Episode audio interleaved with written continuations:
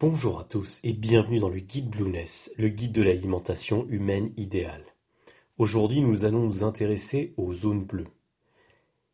Ces zones où l'espérance de vie dépasse largement la moyenne mondiale et où les maladies de civilisation, comme le diabète, les cancers, l'hypertension, etc., sont plus rares qu'ailleurs.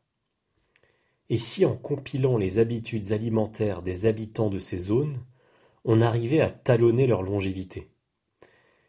Tout d'abord, définissons ensemble ce qu'est une Blue Zone. Les zones bleues sont un concept mis en lumière par l'universitaire italien Gianni Pes et le démographe belge Michel Poulain, lorsqu'ils tracèrent à l'encre bleue sur une carte une zone regroupant différents villages de la province de Nuoro en Sardaigne, où une concentration hors norme de centenaires fut constatée. Depuis soutenu par la National Geographic Society, un projet a été lancé depuis 2002 pour identifier d'autres zones bleues dans le monde. Depuis lors, quatre zones principales ont été considérées comme bleues. L'île grecque d'Ikaria, l'île japonaise d'Okinawa, la péninsule de Nicoya au Costa Rica, et enfin la communauté d'adventistes du septième jour à Loma Linda en Californie.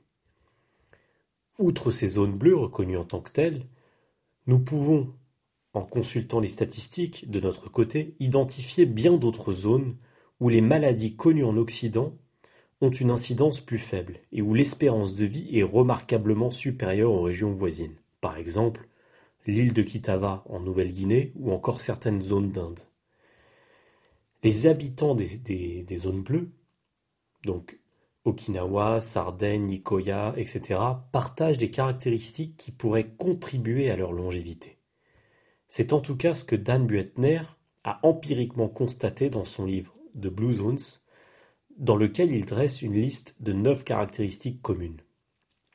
Une activité physique modérée et régulière tout au long de la vie, une restriction calorique, un semi-végétarisme, la nourriture provenant en grande partie de plantes, de grains entiers, de légumineuses ou de pain complet, une consommation modérée d'alcool, vin rouge en particulier, et enfin le fait de donner un sens à sa vie, de ne pas être stressé, de s'engager dans la spiritualité ou la religion, le, fait également de mettre la famille au centre de ses priorités, l'engagement social ou encore l'intégration dans une communauté, et enfin le fait de vivre dans des zones relativement ensoleillées et aérées.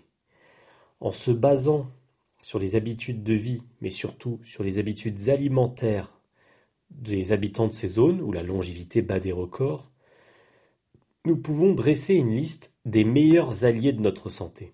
C'est ce que je vous propose de faire dans cette nouvelle série de podcasts dédiés à l'alimentation humaine idéale. Dès lors, nous allons dresser, à partir de ces zones, la liste des meilleurs aliments et des meilleures diètes à suivre que nous allons coupler au reste du guide Blueness. Je vous dis donc à très bientôt pour de nouveaux podcasts sur blueness.com.